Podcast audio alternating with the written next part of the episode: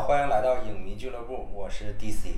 我是小胖，我是小雨。好，今天我们迎来一个新的嘉宾啊，就是小雨啊。今天主要就是一期特别节目啊，围绕着电影，我们三个人会非常思维发散的聊一些关于电影的话题，也不局限于某一个特定的题目下，就是随便聊。好，你最早从从啥时候？小时候大概什么时候开始？我小时候看电影嘛，我感觉还看那成龙李李连杰那些，哎，这个还看过那个谁，那个李李小龙拍拍电影，那都是那都是最最开始最开始，对这个跟我都是放那种光盘呗，跟咱们都差不多。都差不多。嗯最早是我家是我爸有那个，看的是袋子，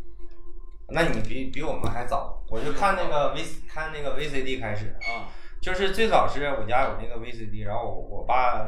因为那个工作关系老去那个镇里，嗯，然后就会租一些，也基本都差不多，就是成龙、李连杰、李小龙，然后周润发，嗯，但是我爸不喜欢周星驰，那是我周星驰的片儿看的比较少，然后再往后的话，就是从我上高中开始，高中开始那阵儿，呃，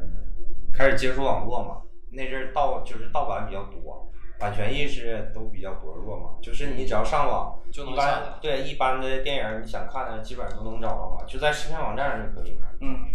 然后那阵儿看了，也基本上看的都是香港电影，然后可能有一些比较有名的好莱坞的片子，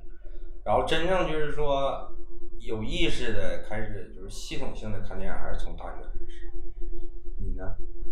我是小的时候也是像小雨一样，啊但是我看那个一般都是那种袋子嗯，啊，因为我老姑家也是，就是有一堆袋子，完了出租嘛那种，是那种一天是那种录像带吗？录像带一天五毛钱嘛，那。大概然我有这个便利条件，啊我就基本上就总去他家看，你看看的都也都是成龙什么的，对，都是什那些那种，么李小龙，嗯，那什么 A 计划、红番区对这些，对对对对。然后周星驰也看，那时候看新片儿，那时候新出来叫食食神嘛，啊啊，嗯那时候就是，但是你那时候周星驰不火，嗯还是港片儿居多。嗯那个时候因为你国外的那个袋子，嗯就是说的你复刻不到，嗯就是你想盗版做嗯就很难做，嗯就除非是你这个呃对大陆这边有许可，嗯你可以说的有那种原版，然后你再流出来。啊但是那个时候就是大部分国家，你像什么法国片儿啊，啊管的比较严。啊那时候是啥呢？你像尤其像咱们这种小城市嗯，啊，这种四五线城市，对，你基本接触不到欧美片。就呃，除了 A 片儿啊，除了 A 片儿，除非特别有名的也也能接触，像那个呃泰坦尼克号那对，这种的那种是有许可，那种是你在中国整个地区，啊，你像影院不也有，就是那啥嘛。但是你再稍微小众一点儿，出名的一些导演，像嗯欧洲的一些导演，对，那他就没有那。肯定。我我看泰坦尼克号还是就是那个 VCD 的光碟对，还是上下两集的呢，我记得特别清楚。就是当时看小时候看这个电影的时候就，就特别震撼，而且中间还有一段那个杰克给露丝画画嘛那个都有，而且就是。我记得很清楚，就是那个片子就是上下两两集，就是你看到一半儿是换换光碟的，然后还是国语配音的，没有字幕，对，就只说他只说国语，然后还没有字幕。我当时看的是那种，呃，我记得那时候还有一个比较火的是啥呢？是周润发，周润发那个系列比较火。对像什么那个《监狱风云》《英雄本色》对对对，这些东西，他主演的一般都是，因为他，嗯，你你你跟我跟小雨还还是差差一个那个，嗯就是时间块儿还是差差差了好几年。因为到 我最开我最开始看 VCD 看了没几年以后，就开始出那个 DVD 和那个 EVD，、啊啊，那个最多的那种的就是最早 E- 是 VCD，对，最早是 VCD 嘛，然后就是 EVD 的时候，就是它会有一个外包装，然后会大概也得有一百多部电影，然后都刻在一个光碟上，相当于是一个合那个合集对，有点像哦合集的那个。那个我没看过，那个那个我，那时候直接看，直接上网看。对，那个时候就我在上网之前就出那个 EVD，那个时候我在 EVD 上看了非常多的就是香港的那种现在叫那个 cut，就是嗯，看片。儿，比较血腥暴力那种的，因为他那个那个那个那个，而且有好多他那个封面上面的那个名称，电影名儿跟它电影都是不符的。就是这都是我上了大学以后再重看好多电影的时候发现的，而且有的时候他为了压缩时间的时候，他会把电影中间一部分会剪掉。嗯，我印象最深刻的是，就是我上大学的时候才发现的。第一个就是那个刘青云演的那个《神探》，就是杜琪峰拍的那个。哦哦哦，就《神探》这个片子，如果你中间剪掉，你根本都看不懂呀。对对对，那个片子大概剪了，我记得很清楚。我上大学的时候重看的时候，我发现有很多剧情我都没看过，最起码得有二十分钟、半个小时。嗯，就以神探这个级别的片子，就是它的这种悬念感的片子，你剪了半个小时，基本上，嗯，我我当时在 EVD 看的时候一脸懵，就是根本看不懂，因为现在你要是看过完整的片，你知道他那个就是呃林家栋跟林雪他们几个人不就是那个刘青云能看见所谓的那个鬼嘛，能看见那个所谓的异象嘛，嗯在那个 EVD 都把这个剪掉了，啊，就是突然出来一帮人，你就看不懂了，导致你越往后越看不懂。再加上小时候也没有耐心，你就觉得这片儿反正也看不懂了垃圾不啊，干，然后就玩一会儿 看一会儿，玩一会儿看一会儿。等到后来的时候，上了大学以后，就是那个经常有那种啊 QQ 群，然后有那种贴吧或者论坛，经常经常会发一些帖子，就会说什么啊多少部最难看懂的电影啊，然后什么啊，比如说什么梁朝伟最值得看的几个电影啊，什么就就都会有这种的嘛。然后当时就是接触到那个杜琪峰的《银河映像》嘛，然后就说《银河映像》的片子排名第一的就是《神探》，当时我还很很诧异，然后我又重新看了一遍，这个片子确实确实挺好。从那以后开始，也开始看了一阶段的《银河映像》的片子。小雨呢？小雨呢我那会儿啊，我感觉我那会儿还是看的就是那种光碟最多，租嘛，嗯，去那种就是像那个道边儿有有有有个小那种小小平屋里头全是碟一排，还还有那种 A 碟啥的啊一排，完了呃五毛一块租二十四小时，都都是那么租，完了那功夫就那功夫就就是啥呢？港片儿《古惑仔》。啊对，古惑仔，古惑仔是不是？那个我感觉那个一到几部啊，有点忘了。我好像我得看了四五遍。哎呦，那那种感感觉他他老帅了，老老狠了啊！当时应该是一到五，一直演到那个最后一最后应该是就是那个最后一部应该叫《龙争虎斗》，就是有两个浩南那个，就是那个司徒浩南跟陈浩南的那个。啊，最后那个，因为当时我没看过《风雨》，当时我记得是我哥领我看的，嗯因为我当时没看过《风云》，我记得很清楚，就是最后，呃，陈浩南跟司徒浩南在那个拳击台上，最后陈浩南一招封神腿，然后把把司徒浩南踢倒了。当时我哥还有我哥的朋友呢，我们一起看的嘛。然后他他俩他们我哥比我大七岁嘛，就都比我大。然后他们就懂得肯定比我多嘛，然后他们他俩就在旁边笑，我就不懂这是啥意思。等到后来我看过《风云》，我才知道，因为郑伊健在《风云》里面演的聂风嘛，聂风不就是风神腿嘛，所以当时就就是你你当你当你越来越多看的电影越来越多的时候，你才能够体会到，就是说这里边的梗，对电影电影里面如果有的埋梗的地方的话，你就会觉得很有意思。但是当时因为也是岁数跟阅历的关系，有的有很多东西你看不懂，包括看国仔，当时也是，国仔也是引起了非常大的争议嘛，有好多人学嘛。但是其实咱们那这一代人现在再回来看国仔这一系列的片子，包括后来我我接触到网络，上高中又出了一部，最后一部叫那个《胜者为王》嘛，嗯。就是陈浩南跟山鸡去日本，啊对，然后那个小结巴又又又出了一个长得像小结巴的一个女的，啊。也是李子演的嘛，就是正统的国仔这六个嘛。然后等到你你你真正的就是包括到咱们这么大了以后，还能想起国仔，还能想起当时看的时候，我感觉这个片子它就不是那种打打杀杀的那种我那种片子之前重新补了《古惑仔》原著，就牛老那个漫画，啊。啊，然后呃大概得两呃三三千多集吧，就整个三千多部，三千多话。就看那个漫画，你就会发现他那个他牛老他主要的里边思想是啥？是他表现的是时代，对，就是说在这个香港就是那个时代回归前后，哎，这个时代发生的一些变化，人的一些变化。对，然后他至于你像《古惑仔》，它是里边没有真正的胜者，嗯对吧？你像陈浩南在原著里边到最后也被整的就是类似就是那种精神失常的那种，而而且就是小时候看好像铜锣湾扛把子，对好像是多了不起的一个人物，其实瞬等到间就被就死了。等到咱们长大了以后，真真正真正说啊、可能上网接触或者是平时接触，你会发现香港铜锣湾也就那么大点儿的地方，扛把子也也没管多少人，可能电影里面显示的好像非常风光啊，其实铜锣湾也就那么大点儿地方。香港其实它一共有多大呀？而且他表现是那种得在江湖上混的这些人，对，这些小混混，而且最开始就是生命就是根本不值钱。最开很多人都死了，就在原著里。嗯，最开始的时候就是，呃，常小南是要找刘德华演的。啊，当时刘德华不是王晶的这个，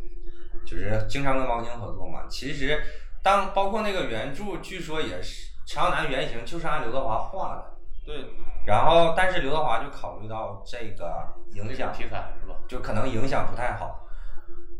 所以后来找到了郑伊健，因为郑伊健当时王晶把他签过来以后，王晶跟他说，呃，以郑伊健这个外形，包括他这戏，不能说多好吧，但是也还不错了。就是说五部电影肯定把你捧红了嘛，但是前四部都砸了。陈浩就是陈浩南，就国仔这个这个剧正好是第五部角色，然后当时陈浩南包括跟陈小春，其实也考虑到这个题材影响性了，但是说实话，你你作为一个演员也好，你没有机会嘛，对，嗯有这个机会给到你，你也没有办法嘛，你只能接。但是谁也没有想到这个片子当年在香港这么轰动，然后从香港传传到内地以后还是这么轰动。因为当年他这个拍的这个是创了一个先河，什么先河？其实这个之前很早，你像在这个那叫什么？呃，其实四十年代，就是上世纪四十年代，嗯，其实这种片儿就已经很多了。你像什么那个，但是那阵儿统一叫枭雄片呃，就是他是咋，他都实景，啊，就是我在道边上，对吧？啊我随便选个地方。嗯就包括里边的一些行人，包括什么啥，就我没有特意的致敬，可能是他有一部分说经过编排或者怎么样，但是他没有经过致敬，而且整个片子他很迅速的完成，说是几天，半个月还是七天，啊。反正很快就拍完了。他这因为当时你像那种，呃八九十年代，你甚至是你就八十年代来说也好，嗯。你所有的片儿，就他那里边的置景，还有什么一些，呃，当然也很好了，但是没达到说《古惑仔》里边那种程度，就是说我啊随便弄出来一个啊啊，我就开始拍，然后用很多的那种眩晕那种镜头，啊！那种手持的那种，我以为你说的是那个枭雄片呢，因为最早第一遍看跛豪的时候，啊，那个那个麦氏兄弟主导的嘛，啊，那个麦氏兄弟，这个大家有了解的话，应该也都知道。然后最逗的是，他开开场，他是根据一个真实的人物做的改编嘛。嗯然后那个开场那个影片字幕就说他是根据谁谁谁的真实事事迹改编的，嗯，但是并没有征得本人的同意，我就拍了。啊 我还记得很清楚，大家那个有时间的话也可以看一下，嗯就是在那个跛豪前面啊，会有会有一行字幕。嗯就是我并没有征得你的同意，但是我就是拍了。其实那个时候的香港电影，其实现在来看，有好多人说什么香港电影死了之类的话题。其实那个时候，香港电影，包括香港的电视剧，养育了就是像咱们这么大的好多好多人。包括流包括流行歌曲，港台的流行歌曲，因为那时候影响太多人。你像中国那时候都有啥电影？没啥电影。没啥电影，那种那那时候你那些咱看的都是那个什么，你像那个时候啊，第六代还崭露头角，对吧？还没起来，这都是第五代那帮老人儿，他们喜欢拍啥？一些宏大的东西，对不对你像什么什么这是黄土地，什么红河对谷，都都这个，红高粱你谁爱看？你还是没有古惑仔。但对对，但是等到咱们们对等到你岁数年岁大一点儿，你会发现其实像张艺谋、陈凯歌拍的电影，反而是更有力量。嗯大家对于就像一些港片儿当中的回忆来说，还是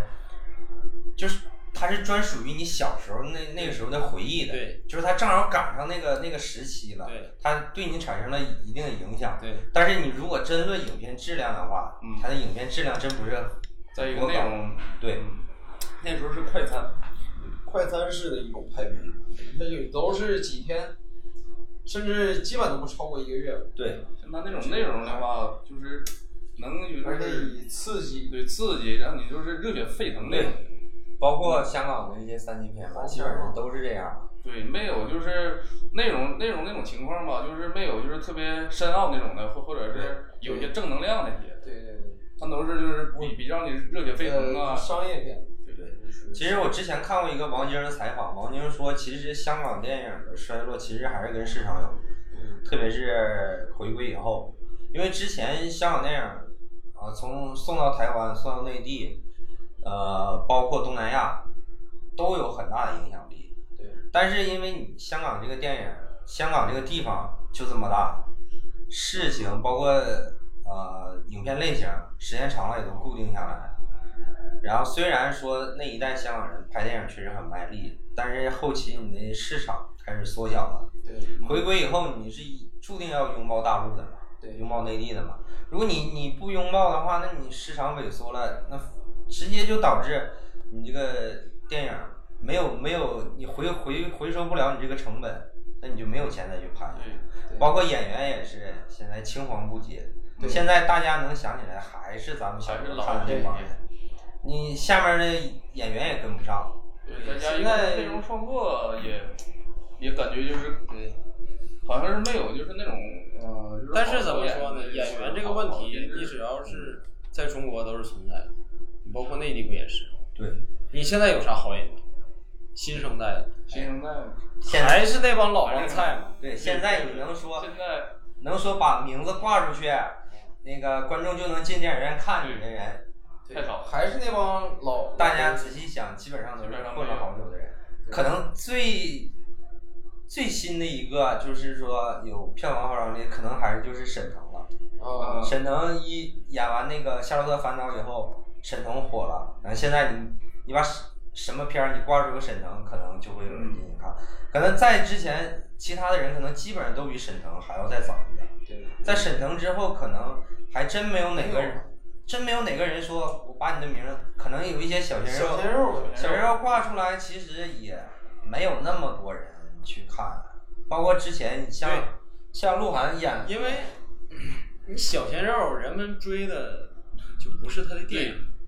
啊，嗯追的是他这个看。电影这个点就我感觉就就有点不太一样。其实是这样，就是说，呃，小鲜小鲜肉的粉丝，就是说现在大家也都比较理智了，就是说，可能大家理解的就是说，所谓的脑残粉或者是就是粉丝也好，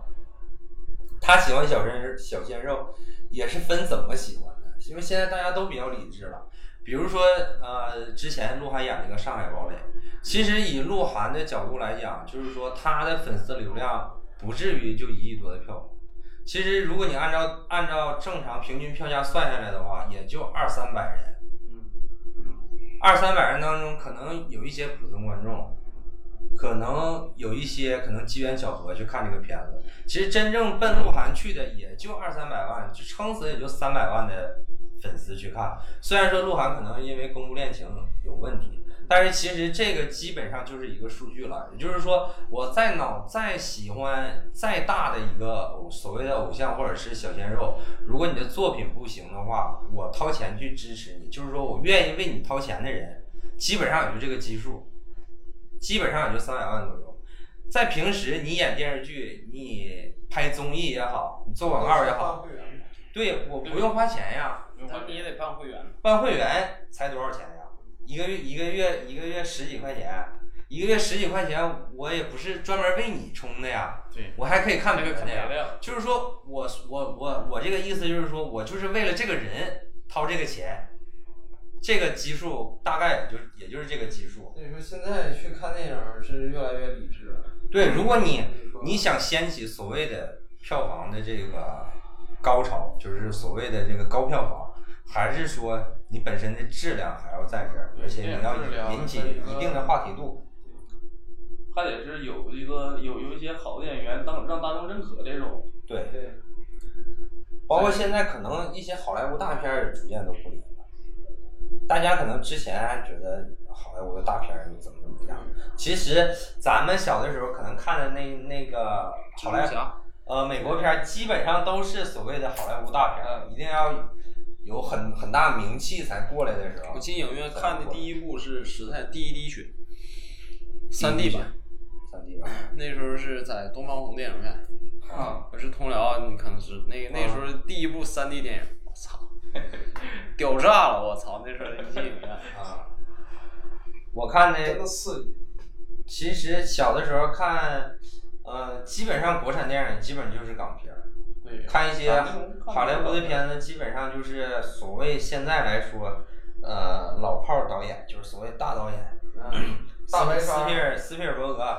嗯，嗯、詹姆斯卡梅隆，然后还有谁？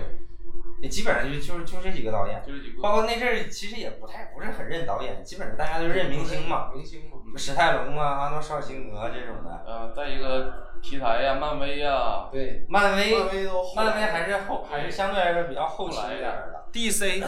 因为当时最开始的时候，可能我接触的最早的就是看那个托比马奎尔演的那版蜘蛛侠，嗯，但是那阵儿那个时候也不知道那个时候漫威那个时候蜘蛛侠版权还不归漫威，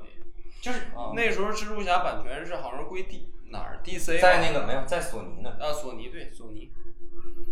因为那阵儿漫威都已经穷的就开始卖版权了嘛，对。现在不是有钱了之后收把往回收回来，现在这个蜘蛛侠就是这个荷兰弟演的这版蜘蛛侠，还不是收回来的，他是跟索尼谈的，就是说，呃，我让蜘蛛侠回归宇宙，就是漫威宇宙，嗯。呃，漫威负责制作，漫威负责拍，嗯然后收益的话是跟索尼有一个比例的，哦。就是索尼只挣就是这个 IP 的这个钱，就这个意思。然后后后期不就是传说，就是说，漫威跟那个蜘蛛侠，就是漫威跟索尼因为这个分账比例谈崩了嘛，啊然后这个蜘荷兰弟这个蜘蛛侠就不能在漫威里面出现了嘛。嗯。然后后来不就是又说可能又谈好了，这个就是说白了就是钱闹的嘛。对就是最早的时候还是就是看蜘蜘就是蜘蛛侠什蜘蛛侠，么蝙蝠侠，对，蝙蝠侠我看的还比较晚，我应该是看过一版，就是那个叫那个迈克尔基顿演的那个老版的蝙蝠侠，我还看我就看过一部，应该是就是那个那个谁，那个演闪灵那个叫叫什么来着？呃，啊，杰克尼克尔森。他演那个小丑的那一部，嗯我好像就看，就是老版的蜘蛛侠，我就看过那一部。嗯，后来好像是蒂姆·波顿也也拍过，好像史泰龙也演过，包括金凯瑞也演过蜘蛛侠，对，但是就都没看过。后来真真正开始看蜘蛛侠还是从诺兰的那个《侠影之谜》，啊因为那个我还是先看的第二部，因为第二部那个黑暗骑士。对希希斯莱杰演那个小丑太火了。啊对。然后是因为那个，当时我也是在追诺兰的作品嘛，因为那那个时期大概是零九年、一零年左右吧，对盗梦空间那阵《盗梦空间》那阵，然后开始才开始看就是蝙蝠侠，整个看蝙蝠侠整个那个贝尔演的那个三部曲嘛，而且诺兰对于诺兰来说，其实诺兰打造了一个就是超级英雄的这个拍摄的这个风格嘛，就是所谓的暗暗黑风格嘛。对对对，从这个三三部蝙蝠侠这个三部曲之后，大家看，就算是漫威电影也好，DC 就更不用说了，基本上都是诺兰这个套路。对，就是你你怎么拍，你也逃不出来诺反英雄。诺兰这个套路了。包括特别明显的，你像那个之那个钢铁侠二，哎，太太明显了，就是很明显就是受蝙蝠侠影响，就是一定要给这个英雄找点事儿，什么童年阴影啊，什么就怎么回事儿啊，反正一定是要给你整点事儿，然后你一定要很暗黑的那种的，然后再再怎么怎么样，其实还都是诺兰的套路，包括那个 DC 重启那个超人，第一部那个超人钢铁之躯，诺兰也是制片人嘛。传说扎导拍的时候也剧本是让诺兰看过过的嘛，就是看过的。基本上你看拍出来的风格跟蝙蝠侠差不多嘛，就是就就就是一个超人一个蝙蝠侠的区别。所以说这也是问题。就是你像超级英雄片儿，你发展到现在，你再往下走，你到这个复仇者联盟，对吧？它就开始融合了对，啊，一个人干不不行了，不行事儿了啊，我几个人一起整吧。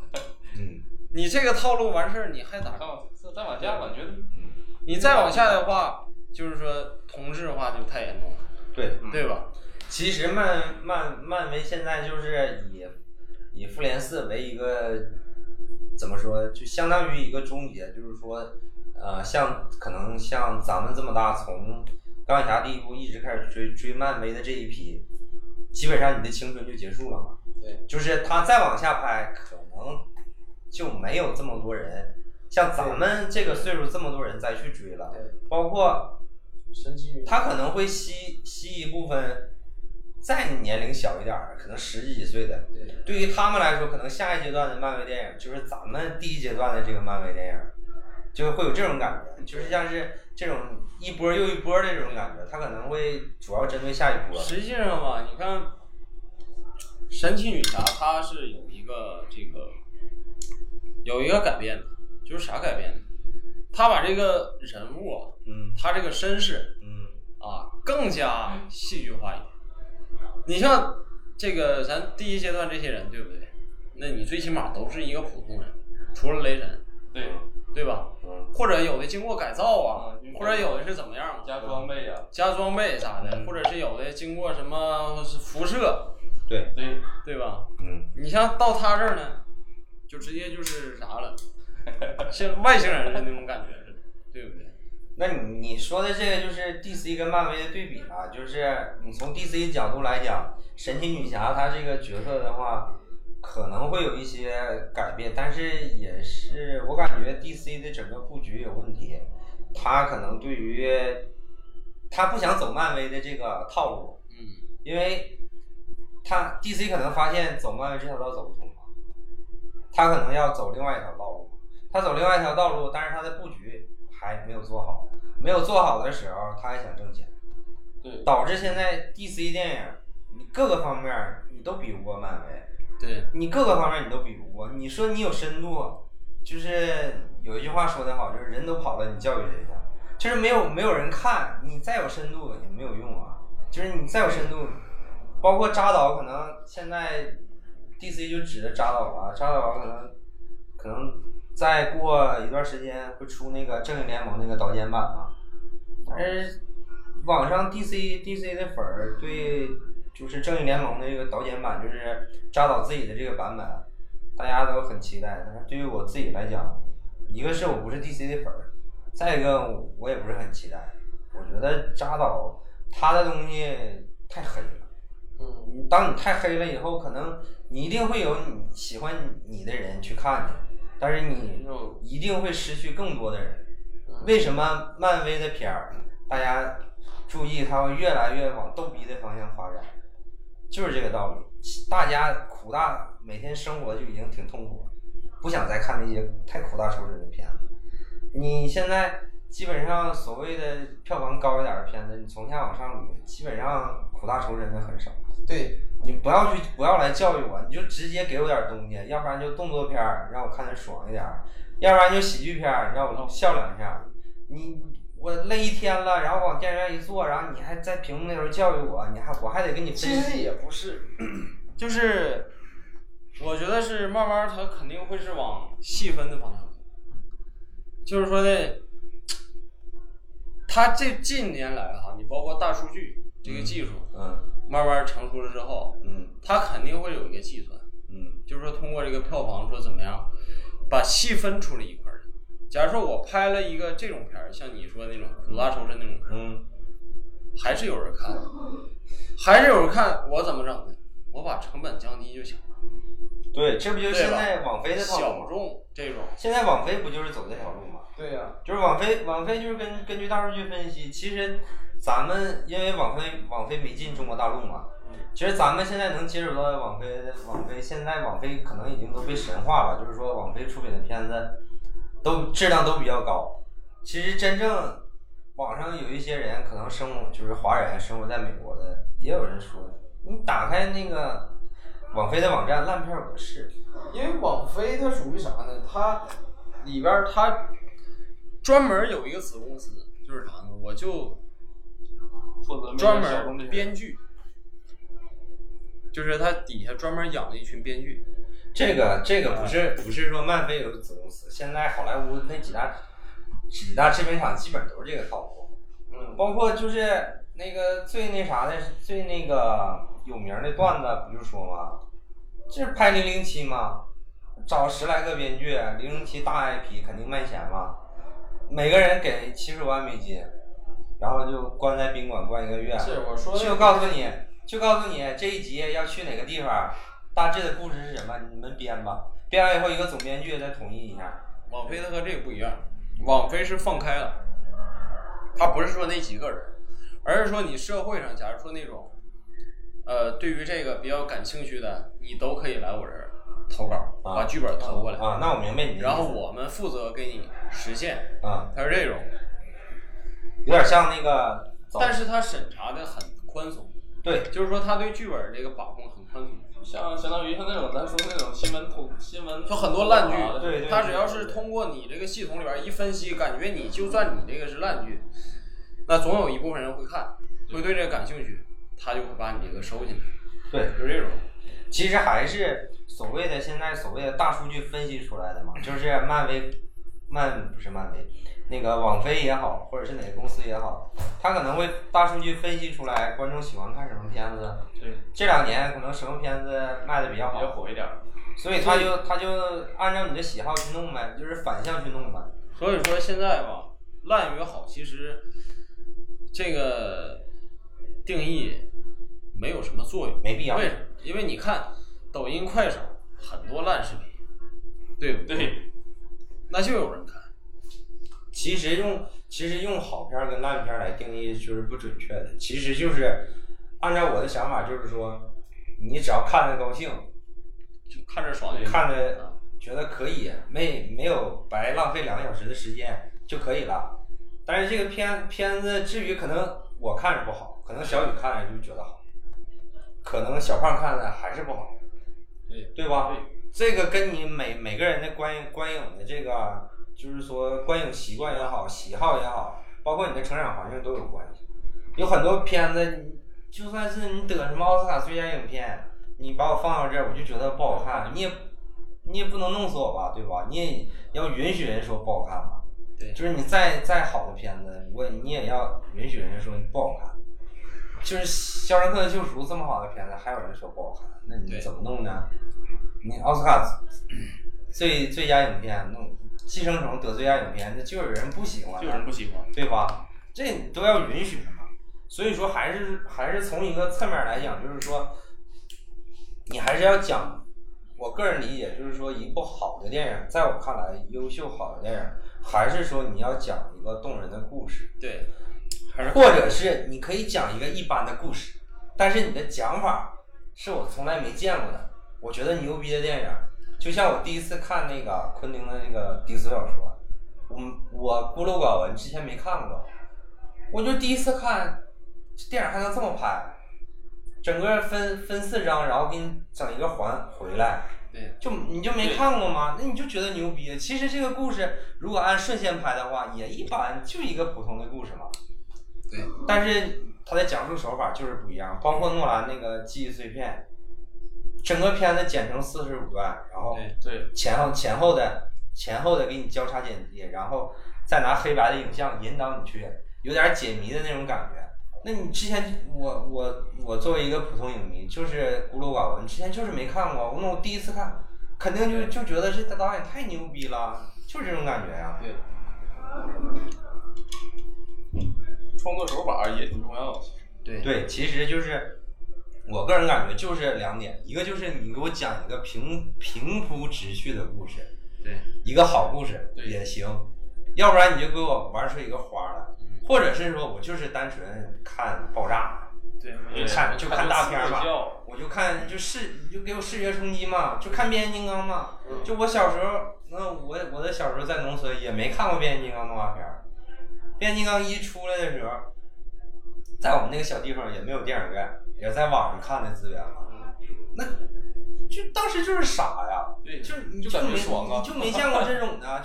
就就这车跑着跑着，然后就变成人，就站起来了。你那你就是傻呀。包括小的时候拿那个碟片看那个卡梅隆那个《终结者二》，就施瓦辛格那个，那你就是傻呀，你没见过这种片子，就是单纯的视觉冲击告诉你。等到你再年岁大一点，你再回看的时候，你会发现啊，《终结者二》它其实整个的剧情结构也好，还是什么也好，都是都非常好。但是你小时候看的时候，你就是看施瓦辛格就是帅呀，帅，这皮衣摩托拿把枪就是帅呀，你别的你也看不出来呀。所以有很多，包括咱们现在去看电影，其实就是我感觉就是一个最基本的需求，就是说你能给观众带来什么，就是说一个故事，或者是喜剧也好，或者是怎么样情绪，对，观众还是情绪，情绪还是很重要的。真正你说好片儿烂片儿，你以一个什么标准去？你以票票房标准去衡量吗？也有烂片儿，有票房很高。其实现在吧，你如果说按那种界定来说的话，其实是有标准，就好比是，呃，你各大这个电影节也好，还是各个奖项，嗯你像评的这个什么最佳影片，它一定是在什么剪辑、什么摄像，它可能各个单项，嗯它不是最牛逼的，但是它总共的一个均分儿，嗯。它肯定是最牛逼的。但是从另一个角度来讲，那也是你们评出来的，不是我评出来的呀。对我就觉得不好看。观之下的一个，对，所有的所谓的好片或者是不好的片，都是有一个，就是还是以你自己的标准为好。就是说，现在所谓的什么豆瓣儿 top 二五零，就我我个人感觉也也有，就我自己不喜欢的片子，那名声很大，但是我就是看不进去。包括比如像什么费里尼的《八部半》呀，看不进去啊，真看不进去啊。像那个库里克的那个、那个、那个《二零零一太空漫游》，确实很牛逼。我我知道他很牛逼，有很多人很模仿嘛，很多人模仿借鉴，大家都说他很牛逼，但是我就是看不懂《发条城》。我知道他可能很牛逼，但是对于我来说，我看完以后我就觉得还可以，我没有觉得他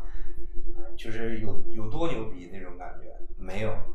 我就是奔着他这个名气看，但是《闪灵》我看的就是很爽，《闪灵》我就看的很爽。就虽然我也有的地方我也没看懂，但是我看的就很爽。嗯这样我我，但是有人就觉得可能闪《闪灵》稍微来说比较商业化、类型化一点儿，对恐怖片嘛、惊悚片嘛，那可能人家就觉得《二零零一太空漫游》比较好，呃，《银翼杀手二零四九》比较好，那我就觉得那一九一九八四年吧，我就觉得那部《银翼杀手》比较好啊。这个沃伦纽瓦新拍这个二零四九，我就觉得一般。他的美术、他的摄影啊确实非常好，我也很喜欢，对，就是说很喜欢那个导演。但是我就觉得更二零多是二零四九这个片子对呀、我就觉得二零四九这个片这子不是不是那么好。所以要看重故事性。其实还不是太故事性，就是我个人感觉，就是说，还是我说那几点，就是说，一个好故事，或者是一个好故事的讲述手法，或者是一个氛围，就这个氛围是只有每个人他自己去感觉的，就是这个导演拍出来这个东西，就是对你的口味。特别明显，特别明显，就是说，那个毕赣导演出的那个《路边野餐》，哈，那个片子我看着就很闷，啊，看确实很闷，看了一遍以后确实很闷。后来，呃，毕赣上那个《地球最后的夜晚》，我看完《地球最后的夜晚》，我再回去看《路边野野餐》的时候，就感觉截然不同。我就觉得《路边野餐》比《地球》精彩多了。嗯，同样是毕赣拍的，也是各种长镜头，又是各种意识流的东西，又是诗，又是什么东西。其实就是同样一部电影，可能你当时的心境看，嗯也不行。就包括我上学的时候，有女生很喜欢郭敬明，嗯，就很喜欢《小时代》。那咱们男生来说，一般情况下，都觉都觉得《小时代》不咋地嘛，就四个女的来回扯来扯去扯嘛来。扯去，但是就有我同学就跟我说，那我看《小时代》的时候就想起她跟她朋友，就是女生，呃，她跟她闺蜜又吵架，然后又和好嘛，，对，然后又又比如说她她朋友处处个男朋友，可能她也不同意，然后她处男朋友，她她闺蜜也不同意，然后又吵架又各种事，她就会想起这些东西，然后她就在电影院哭的稀里哗啦的，然后她就觉得这个片子好，你也不能说她有啥问题啊，对，她只不过就是引起了他他的这个情感共对鸣。他的情能就是勾勾引他的情感，对，还更喜欢看左耳一些。哎，小时候就是那个，咱们继续前面那个话题，就是小时候一直到我上高中开始嘛，然后就开始看各种电影，然后也开始看一些小说。那个时候，郭敬明跟韩寒是比较火，在我上高中那个时候，那个时候我看了基本上韩寒跟郭敬明的小说我都看过，但是我那个时候啊，就是为了装逼，就是我其实那个时候更喜欢郭敬明多一点儿，因为我其不看，因为其实我看女性写的啊，因为其实郭敬明的小说，写的那个小说，对郭敬明的小说比比韩寒的小说，就是他那个用词更华丽嘛，小时候就是装逼嘛，就觉得我更喜欢这种的。就是随着年岁大了以后，其实我发现我还是更喜欢韩寒多一点儿。骂骂咧咧的。其实韩寒就是特别像现在一部分像我这样的年轻人的状态，嗯，就是我不知道咋整。我对生活低头了，嗯，但是我尽量不低的那么难看。我心里有一个所谓的这个阿 Q 精神，我还是要骂骂咧咧的过一点儿我自己的生活。但是可能大环境下我还是屈服了。但是其实郭敬明那些东西，当你在年岁大一点的时候，你会发现太他妈太空了。对太空了，就是一个空中楼阁，就下面没有地基，你就觉得这种生活，他书里的生活没有，那就像现在是网上说的活在梦里，什么我操！就我今天跟他搞对象，明天跟他搞对象，我他妈的鸡巴一个都没有呢，我操！对不对？你就这种感觉吗？其实有点不现实。但其实也就是生活背景不同。其实郭敬明年少成名，家里很有钱嘛，那可能以他他的的角度来角度来讲，这就是凡人的生活，就大家都他接触的人就是都是这么生活的呀，就是都要花好几千块钱买一个杯子，花好几万块钱买件衣服，那可能他接触的这个层面就都是这种层面的。就是说，大家现在就是说，你换一个主，换一个视角来看的话，更便于这个小姑娘意淫嘛。对，就是大家互相理解嘛，就是每个人有每个人喜欢的部分。你像我喜欢金庸，那就有人喜欢古龙，我就不喜欢金庸那那个长篇大套的东西，我就喜欢古龙短小精悍的东西，小李飞刀一刀我就把你毙了，我就不喜欢花里胡哨的是吧？金庸什么华山论剑呢、层次。对，在在在什么光明顶大战什么玩意儿的，内出了一帮人，我就不喜欢这种的。其实大家就是各就是各有所需就好了，就是大家其实就是说每个人都能找到每个人喜欢看的东西，喜欢的爱好就最好了。就是你能在你的爱好里获得快乐，哪怕你就是为了你的爱好花点钱嘛，嗯，但是你能获得快乐，我觉得就是最好。没有没有那些太其他的太太大的想法，就是说，好像某一部电影大家都喜欢，某一部电影可能大家都在讨论，我是不是要参与进来？没必要。对，就是说你我不喜欢看，就是不喜欢看嘛。那我不爱看电影，我就是不爱看电影嘛。那我今天有空，可能大家都在聊这部电影，也没有必要说啊，我就不看。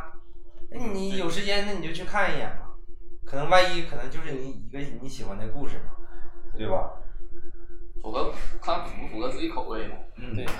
还是自己喜欢就行。自己喜欢最重要。也也不用在意什么别人看法啥的，其实其实现在就是说，呃，随着这个自媒体的 B 站、短视频，包括抖音、快手，就越来越多的情况下，大家信息接触的都比较多的情况下，我觉得总体来说还是趋向于一种包容的状态，对，对，就是大家可能说看的东西多，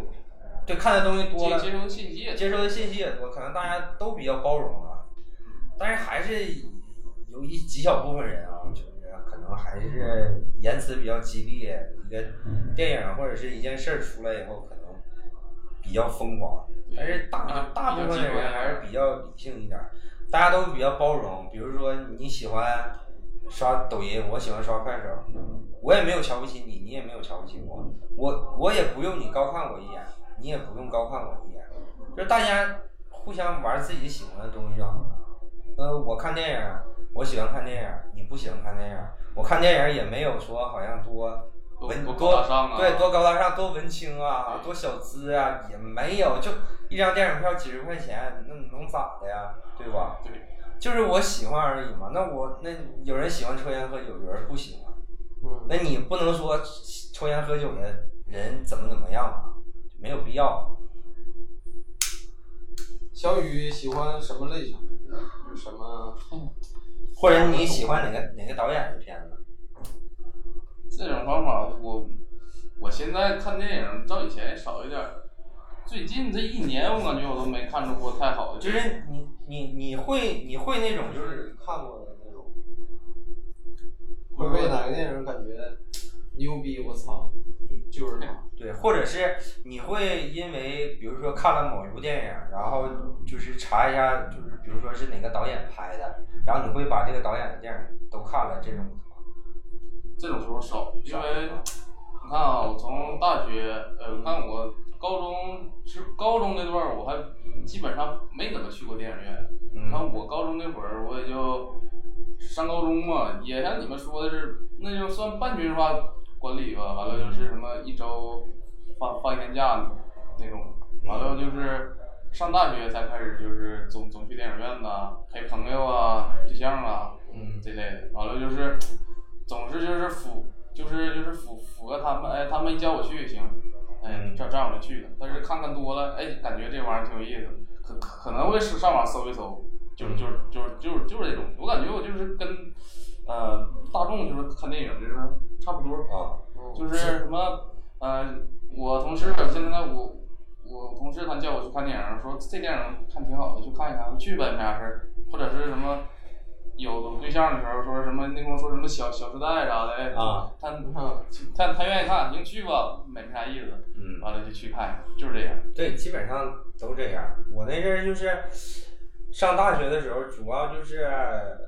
也是受别人影响，就是说，呃，在群里或者在论坛里面看见有人说，你如果想了解一个演员，或者想了解一个导演，或者是你想了解了解一种电影类型，就是分横向跟纵纵向看。如果你喜欢一个电影类型，比如说你喜欢，呃，就是警匪片，或者黑帮片，或者恐怖片，你就要就是一直看这个类型的片，多看一段时间。然后比如说你喜欢某一个演员或者某一个导演，你就看他所有的作品，然后看一段时间。其实我从上大大学开始，基本上看电影，就是说除了在院线上看电影，就是说自己在家里看，基本上就是按照这个套路看。呃，我基本上，比如说我喜喜欢哪个演员，我就会从从他的电影，然后从头看到尾，看到最新的一部，然后院线如果有上的话，然后再接着看，就是这样。这样有一个好处就是说，你能够感觉，特别是从导演这个角度去看的话，你能够明显的熟悉这个导演的这个手法。你看多了以后，你就知道这个导演他他拍电影愿意拍某种某某一个对某一个题材或者是某一个拍摄手法。有句话就是说，导演一生都拍一部电影嘛，就是这个意思。就是你看多了以后，你就明显能感觉出来，这个是哪个导演拍的，那个是哪个导演拍的。你最喜欢的导演？我现在在在我电脑硬盘里面躺着的导演，就是有文件夹，我专门给他建文件夹。喜欢的导演就是现在网上，特别是自媒体跟 B 站繁荣繁荣起来以后，所谓的就是装逼的三大导演，就是说你喜欢电影，你跟别人聊天儿，啊你说你喜欢哪个导演呀？然后你说这三个人，都知道。不至于不至于太装逼，也不至于太 low 的三个导演，就是姜文、昆汀跟诺兰，哦，啊，就是这三位。基本上你跟任何一个，不管他是多专业的影迷也好，还是普通影迷也好，这是最喜你跟他欢的吗？你跟他说这三个导演，这三个导演，我还是比较喜欢的。我最喜欢的话还是姜文，嗯，我最喜欢姜文，不是说最喜欢他的那个导演作品，我就喜欢姜文这个人。这个人，我就我是最开始的时候先看的那个《阳光灿烂的日子》，当时岁数小看不懂，没看懂，就是也没觉得这个片子有多好啊之类的。后来有一段时间，呃，高中的时候上网都会有，还是我说那个就是论坛呀、贴吧也好，就会有那种禁片儿，就是说啊这个片儿没在大陆上映过呀，被禁了呀。基本上都是一些可能题材敏感一点儿，或者是有一些裸露镜头这种的。那个时候看的那个姜文《鬼子来了》，我是大概十六、十七左右看的，当时觉得太牛逼了，这个片儿，哎呀，就觉得姜文就是男人就应该像姜文一样，就觉得哎太牛逼了这个片儿，而且那个时候网上关于姜文的传言很多嘛，他跟刘晓庆，啊，刘晓庆后来不就是跟跟范冰 跟那个范冰冰情况差不多嘛，就是偷漏税，然后他跟刘晓庆分手了，然后特别敞亮去帮刘晓庆，你就觉得男人就应该这样。然后他又又又又又跟他前一任妻子那个离婚，后来现在跟周韵结婚，就觉得嗯男人就应该这样，放荡不羁，爱自由。对，然后 电影里面就是枪噼里啪啦的开，抽烟，骂街，说脏话，然后那个电影之外，人活得明白敞亮，然后对女人讲义气，对兄弟讲义气，就应该觉得这样。然后我就特别是我刚上大学的时候，上那个《让子弹飞》嘛，哎，逮谁跟谁吹呀、片儿太牛逼了。当时也是这个片非常火嘛，但是现在这两部片，最新的这个《一步之遥》跟《邪邪不压正》，我就觉得一般吧，没有那么好，没有那么好。没有那么好。其实他还是，嗯，每其实每个导演都有那个创作的这种灵感怎么说旺盛期嘛。对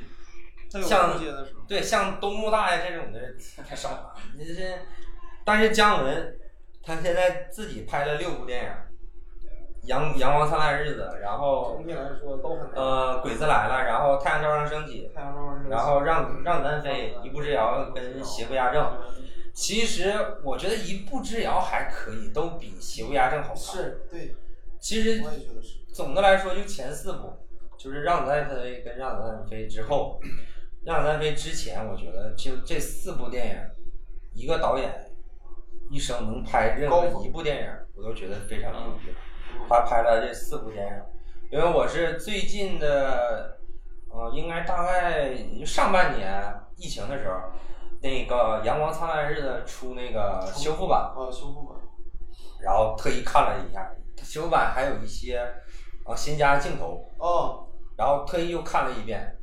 拍的确实好。就是说，为啥姜文能能能能有今天这个地位，确实有才华。网上有一句关于姜文的话，就是说姜文有才华不是问题，问题是控制不住他的才华。啊，对，就是他不知道他的才华往哪儿使了，有的时候就有点乱。但是总体来说，姜文还是我比较喜欢。其实最开始就是从小的时候看电影，最开始就是我第一个印象比较深的导演就是吴宇森。嗯，那个时候就是看，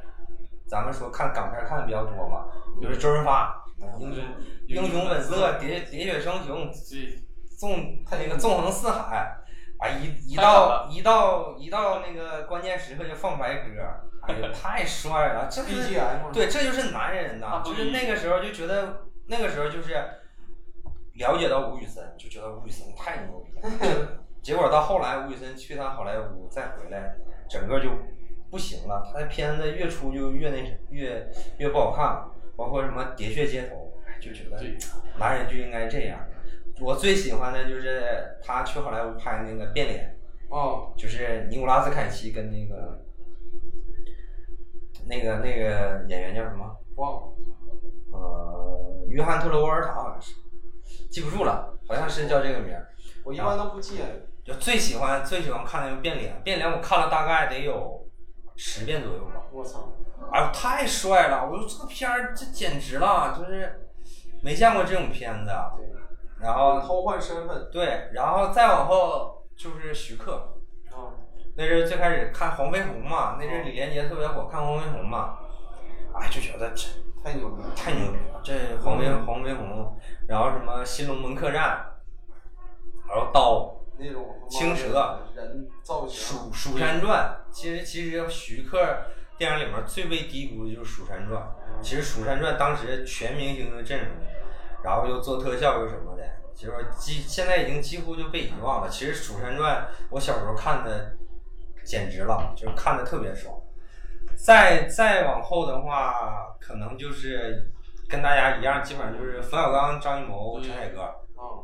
基本上他们三个导演导演的片子我都看过，因为那个时候从英雄开始，就是张艺谋相对来说比较商业一点的嘛，对，然后就开始看张艺谋的片子，特别是《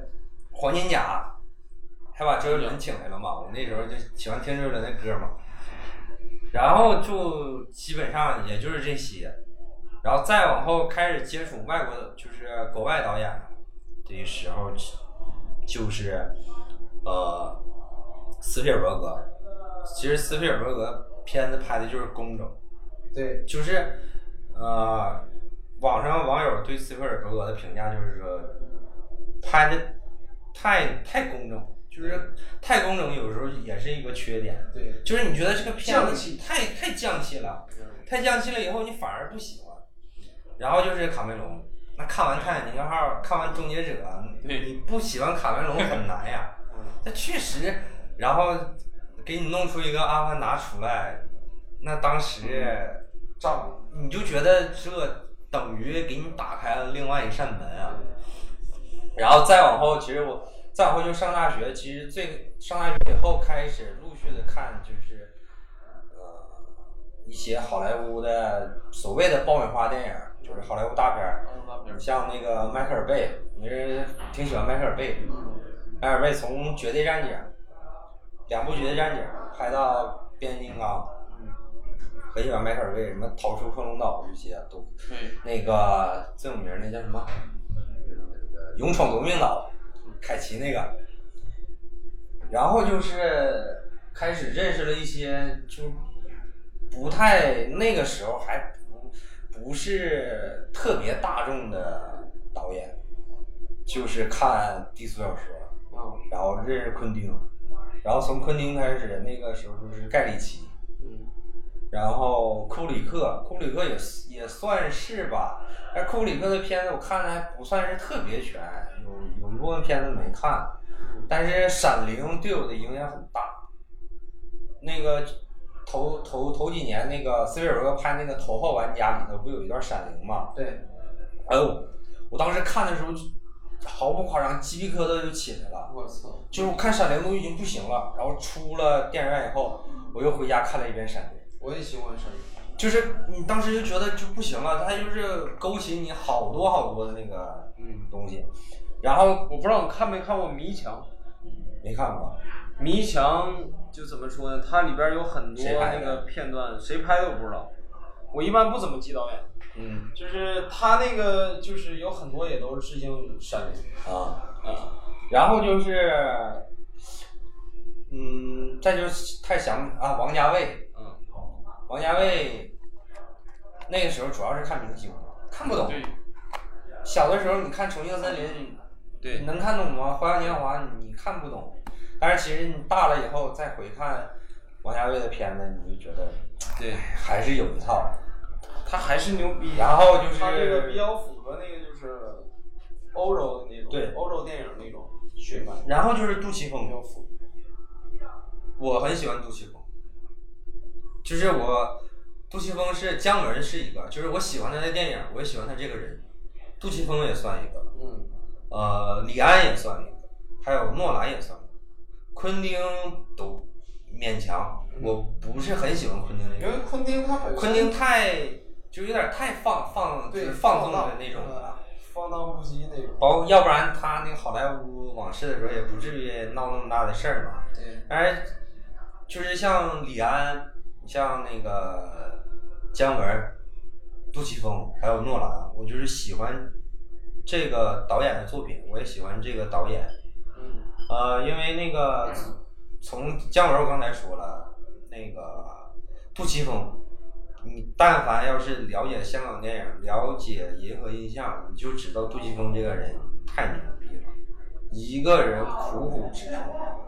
那么多人选择北上拥抱大陆的时候，嗯，他依然坚持香港的这片土地。当他坚持不下去，因为他背后有兄弟的时候，他拍所谓的商业片、爱情片来养活他自己的这个厂，养活自己这个这个兄弟。到最后拍《独占》也跟大陆合作，但是他依然有他自己的坚持。我特别喜欢杜琪峰导演，我就是很少我喜欢他的作品，我也喜欢他这个人。到李安就更不用说了，当年《卧虎藏龙》特别火嘛，不是得奥斯卡了嘛，然后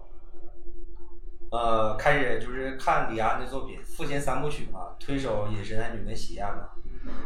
小的时候其实我还是比较喜欢《喜宴》，啊，等到嗯年岁大再大一点儿，有一次在电视上看《饮食男女》，突然发现还是《饮食男女》后劲儿比较大。当你到了一定阅历的时候，其实整个包括推手也好，整个这三部片子拍的真好。就是然后你再了解李安这个人，小的时候他父亲其实就是跟很多人的成长经历都比较像，就是小的时候父亲对他的期望比较高，但是他考试就考不好，后来去学电影也不挣钱，结了婚，然后媳妇儿养着他，自己在家当了六年家庭妇男，然后他要去打工出去挣钱，要做别的就不做电影了，所以你看，然后电影里边儿那种，对，特别细腻的那种感觉。然后他媳妇儿，他媳妇儿，我看过一个访谈，他媳妇儿就说，我记得很很清楚，他媳妇儿就说，这个世界上不缺一个，好像李安那阵儿要去做什么工作了，就说不缺这样一个工人，但是缺一个拍电影的叫李安的导演。然后李安就受他媳妇儿鼓励，自己在家写剧本儿，然后投稿，然后剧本获奖，然后他拿着奖金砸锅卖铁，把家里的钱都花光了，拍了《推手》，然后获奖，然后一步一步开始拍，一直到现在。包括去年的，就是《双子号》上映的时候，可能大家对这个片子都普遍评价不高，也不明白为什么李安非得要追求四四 K 三 D 一百二十帧这种效果。他就想突破边界。但是其实就是你能，如果你大家稍微多看一点李安的采访，你就能看出来，李安跟诺兰都一样。其实李安跟诺兰就是好像就像是一个人的两面那种感觉。李安一直在追求技术进步，但是诺兰就我要求实拍，我不做三 D，我就实拍，能不用特效的就不用特效，我就用最纯粹的、最实惠的、最原始的拍电影的感觉去拍电影。就是你能明显能看出这两位导演就是对电影的那种热爱，就是对电影的热爱，就是说电影给我带来的名和利对我来说都不是那么重要，我最喜欢的还是拍电影，我就这四个导演就是相对来说我比较喜欢的，就是说我既喜欢这个导演的作品，也喜欢这导演导演人这个人。嗯，其他的喜欢的导演就非常多了，我刚才说了好多，就是特别多了。后来就是开始追明星看了，也不是很很追导演，就喜欢明星嘛。什么那个时候就觉得小李子帅呀，就看小李子；觉得布拉德皮特帅，就看布拉德皮特。呃，刘德华、周星驰、梁朝伟、刘青云、古天乐，就是你喜欢哪个导演，然后你就看看吧，那导演，就是这种。嗯还是还是就是像那种，就像大众人看电影，还是就是喜欢追明星看一点。对，对，还是这个就像咱咱刚咱刚才说的那样，对。你像我这，我昨前前天看了一个啥叫《茶花女》，啊看了一个黑白片儿，是三六年的那个，啊然后是葛葛泰丽家宝 嗯啊，那个演的那个，我操！当时当时那个时候的好莱坞嗯，不就是吗？那就是看明星，嗯就没有导演没有地位的，罗马罗马假日就是看对课本，没有地位，你就是有的甚至你像编剧，那名儿都没有，对，就是明星啊，谁演的，这个是最牛逼。其实就是其实正常正常的这种就是电影的这种环境，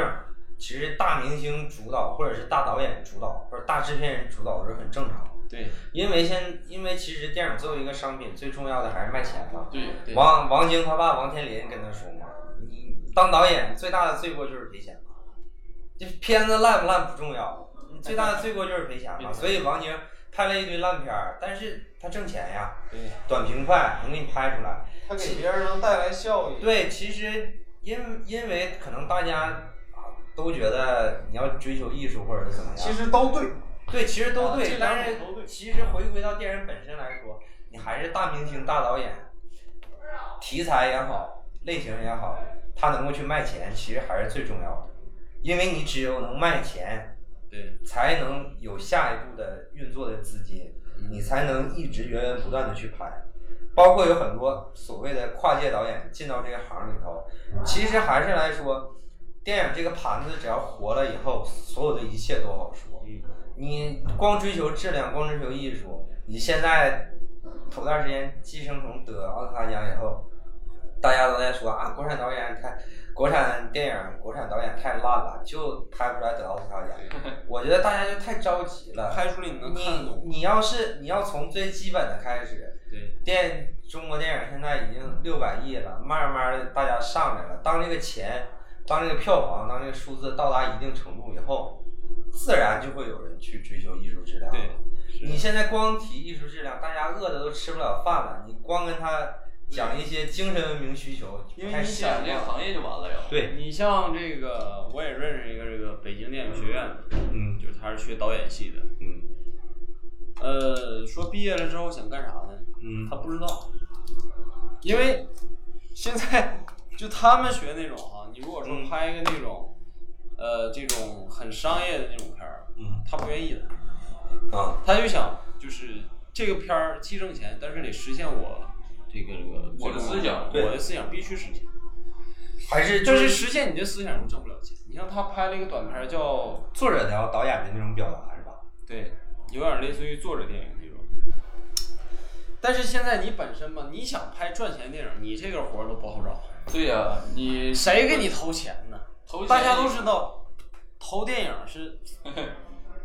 特别赔的一个事儿。对就是什么我投什么，我会投电影。对你就是现在让你拿出十万块钱，你说我拍一个片儿，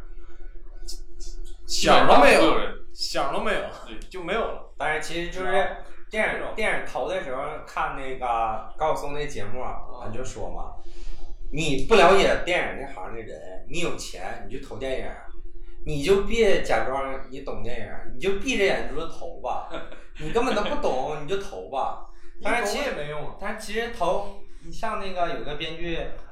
呃，王海林说的，嗯，那个之前煤老板啊，什么房地产的老板，带着钱进电影电影这个行业，什么还行呢。除了要求女主角必须用谁，别的都没有啥条件。现在这帮人投电影，就各种条件卡着你，然后还不投。现在好多其实还是集集中在一个大明星、大导演的这个。对你比如说张艺谋说我要我要拍一部片子，有的是有的是人看。有的是人头，但是其实怎么把这个人才而且引进过来，就是人像才能接待上来，也培养人才平台是有，嗯但是后续怎么办？对你像每年这个中国这什么 FIRST 的电影节，嗯对嗯你从这里边走出来那些导演获奖的作品嗯非常多，嗯有几个能上院线的？不出名儿，就是他已经出名了，就好就在电影圈里他已经出名了，嗯，谁给他投钱？对。对，没人给他投钱啊。像富士登这两年出来好像也就一个拍《修真刀》的陆阳，对呀拍药神的那个文牧野，文牧野吗？好像还有谁呀嗯再也没有，而且文牧毕赣也野算一个，毕赣也毕赣可能不是从 FIRST 的，但是他从别的算是一个青年导演。对，反正再好像就是，而且文牧野也是宁浩导演从他那个坏猴子那计划，他是属于坏猴子计划，好像陆阳也是那个计划里的导演，但是修真刀跟、呃陆阳不是陆阳，因为那个啥嘛，我上那个学那个院长，嗯陆阳是他侄子，啊哈哈，然后他他说那个陆阳他就是也是属于运气好，嗯。他就是也属于纯运气好。其实有好多人在说，最早我记得最早我有印象的就是刘德华之前投过一个亚洲新星导计划，就是说扶持新导演。嗯，最有名的就是宁浩嘛，就出了一个宁浩。当时宁浩拍过，之前拍过也是就是说那种短片短片儿，还有那个就是相对来说比较文艺一点儿的，嗯拍过一个《绿草地》，就是讲一个一一群蒙古蒙古族在蒙古包生活的孩子得到一个乒乓球，但是他们不知道乒乓球是干嘛用的，然后就玩这个乒乓球，就这么一个故事，然后被那个刘德华相中了，然后刘德华投投的他，刘德华当时其实呃就是什么叫就是大腕大佬，就是在一个圈子里面大腕大佬，就是你一定要有这种就是捧新人的这种心。就是刘德华当时说一句话，宁浩，我看过宁浩一个采访，宁浩非常感动嘛，就是给宁浩钱，刚开始就给五百万，就让你你你拍，你想拍啥拍啥，不干预你。然后宁浩当时都慌了，就是没见过这么多钱，就怕万一砸了赔钱了咋办？然后刘德华跟他说没事儿，砸了以后我拍一部电影就赚回来了。当时宁浩听了这句话就非常感动。其实你现在有哪位大佬敢这么捧一个新人导演？我要是成一个大佬，对吧？其实就是所谓的你在一个圈子里面，什么叫真正的大腕儿？大腕儿就是你要有这个心去提携后辈，就是你你所做的东西都是为了这个行业，而不是为了你个人。你要为了这个行业去付出，这才叫大佬。让宁浩拍，但是后来其实也没有给那些钱。就最开始宁浩说要拍一个《疯狂的石头》，最开始叫什么《疯狂的钻石》，就是说其实是偷钻石。啊，但是后来因为就是资金不够，当时刘德华承诺给他五百万，刘德华说我还去给你客串。刘德华要演那个香港那个大盗，就是贼贼就是剪头发的那个，然后最开始定刘德华去演的，结果后来刘德华也太忙，然后资金也没给那些，后来宁浩说那就别拍钻石了，拍石头吧，就一句气话，就说这那这点钱就别拍钻石，拍石头吧，后来就改成这样，结果宁浩成名了。，应该是那会儿疯狂石头在，呃，你要说中国的初代网红城市，那就是重庆。为啥？因为就是其实疯狂的石头那时候已经把重庆带火，嗯只不过没有说在抖音、快手这么火，嗯，因为它所有的取景都是在重庆。对，你像那些地方，我基本都去过，像罗汉寺，呃，交通茶馆儿，嗯啊，你像什么那个长江索道，嗯然后他那个什么十八梯，嗯，就那些地方。现在重庆作为外景地，嗯特别多电影。嗯你像什么《日照重庆》，嗯就是这是属于比较早点儿的。啊像之前还有一个那叫什么老片儿，我忘了。哎，有一个那个叫观音，哎，不是观音山，就是《日照重庆》，范冰冰还出演了。嗯完了，还有像什么《少年的你》，嗯，那还有上人什么也比较新的，比较新的。然后还有《火锅英雄》，嗯反正挺多的。就是你让我说说不上来，但是你一看那个你就就知道，那就是在那儿拍的。其实就是你像你像刘德华投宁浩，宁浩拍这么一个片子，其实后续影响就非常大。其实你如果咱们现在以未来的视角去看过去，当时拍完《疯狂的石头》，其实就是道哥的女朋友，最开始宁浩要找那个陶虹演嘛，就是徐峥他老婆嘛。哦，然后徐峥先看了这个剧本，徐峥很喜欢，然后徐峥说我我我我来演这个角色，然后宁浩说徐峥那个时候演完那个《苍山猪猪八戒》就已经是明星了嘛，就说你你来我也没有没有那钱给你嘛，然后应该是徐峥没要钱去的，我操，去了以后就是等于跟宁浩认识了嘛，然后宁浩又又又拍那个《疯狂赛车》，徐峥又去客串了嘛，演那个卖墓地的嘛对，对对，然后拍完以后，徐峥就跟他说说你再找我演戏，不是主角我就不来了。嗯，然后宁浩拍了一部《无人区》嘛，就是徐峥为主角，但是《无人区》当年没上映嘛。徐峥一直他想从电视剧领域突破嘛，因为他之前演话剧嘛，对，然后他一直想突破，一直没有一个契机。其实《无人区》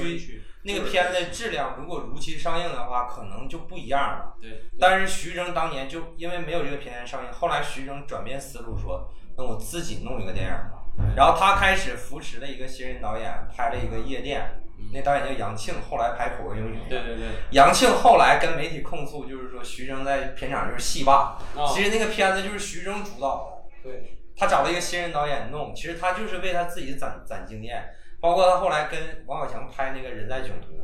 其实后来大家在看港泰囧的时候，你会发现有很多桥段都是从人在囧途过来的。对对，然后徐峥攒的差不多了，他自己拍了一部《人在囧途》，然后他火起来了。其实你你以未来的视角再往前看的时候，其实就是从刘德华那个影子开始出来的。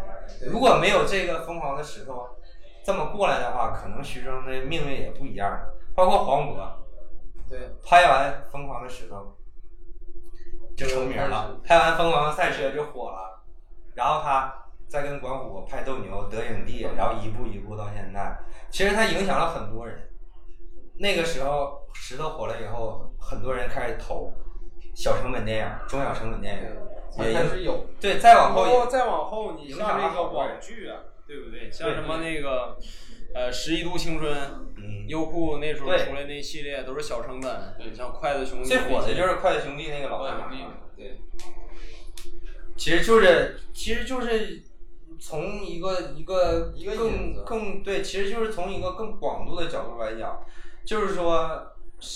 大佬大腕儿，就是说你还是要对这个行业有想法，对这个行业你喜欢这个行业，你对这行业有贡献，你去培养一个新人，你去带一个新人。现在有有现在太多的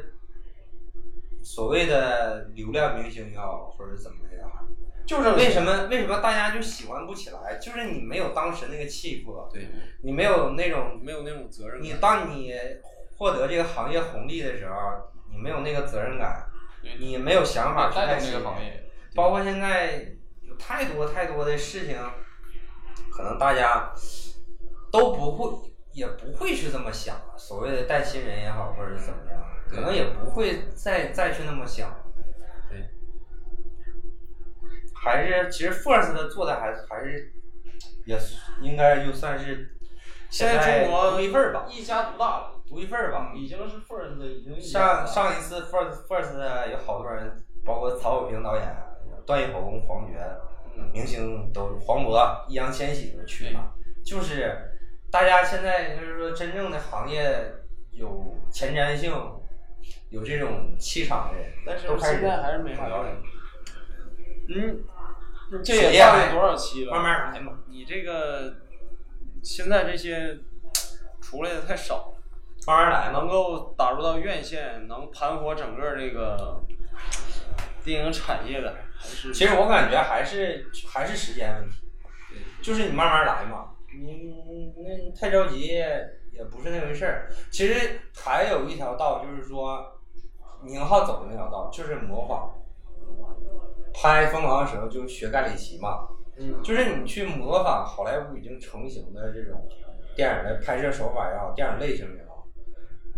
疯狂石头火的时候，大家都说这有啥呀？不就是抄盖里奇吗？那为啥之前就没有人抄？人抄对，那为你大家都觉得没啥，那为什么你之前就没有人做呢这？个东西中国化，你首先得把它研究明白，对对不对？而且因为你那个时候你研究明白的人还是少。而且呃，你就是学学完好莱坞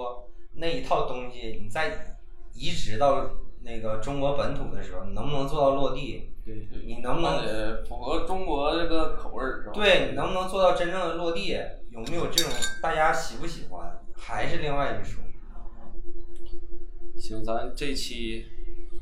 应该差不多聊了挺久，一个半点了。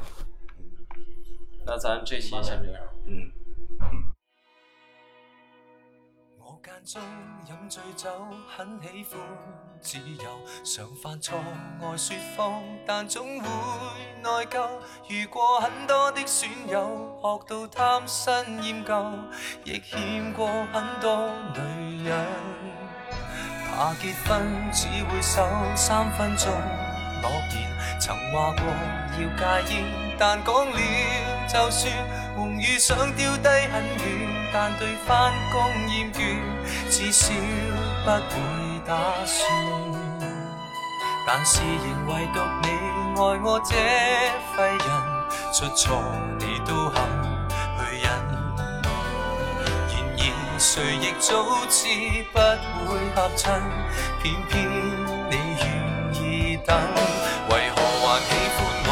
我這種無賴，是話你蠢還是很偉大？在座每位都將我踩，口碑有多壞，但你亦永遠不見怪。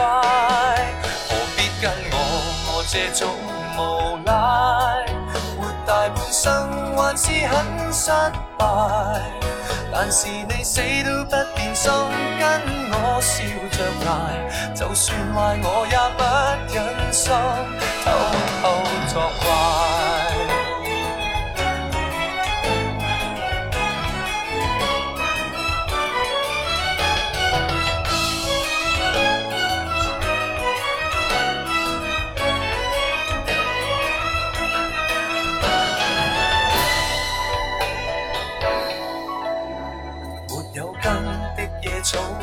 忽的命途，誰像你當我寶，什麼也做到。舊愛數足一匹布，在這刻寫句號，只想跟你終老。在地球唯獨你愛我這廢人，出錯你都肯去忍。然而誰亦早知不會合衬，偏偏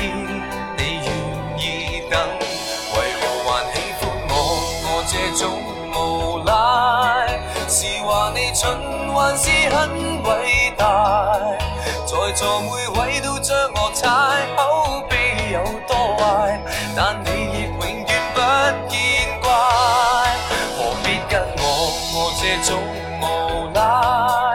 活大半生還是很失敗，但是你死都不變心，跟我笑着捱，就算壞我也不忍心。還喜歡我，我這種無賴，是話你蠢還是很偉大？在座每位都將我踩，口碑有多壞，但你亦永遠不見怪。何必跟我？我這種無賴，活大半生還是很失敗。但是你死都不變心，跟我拼命捱，也不忍心偷偷作怪。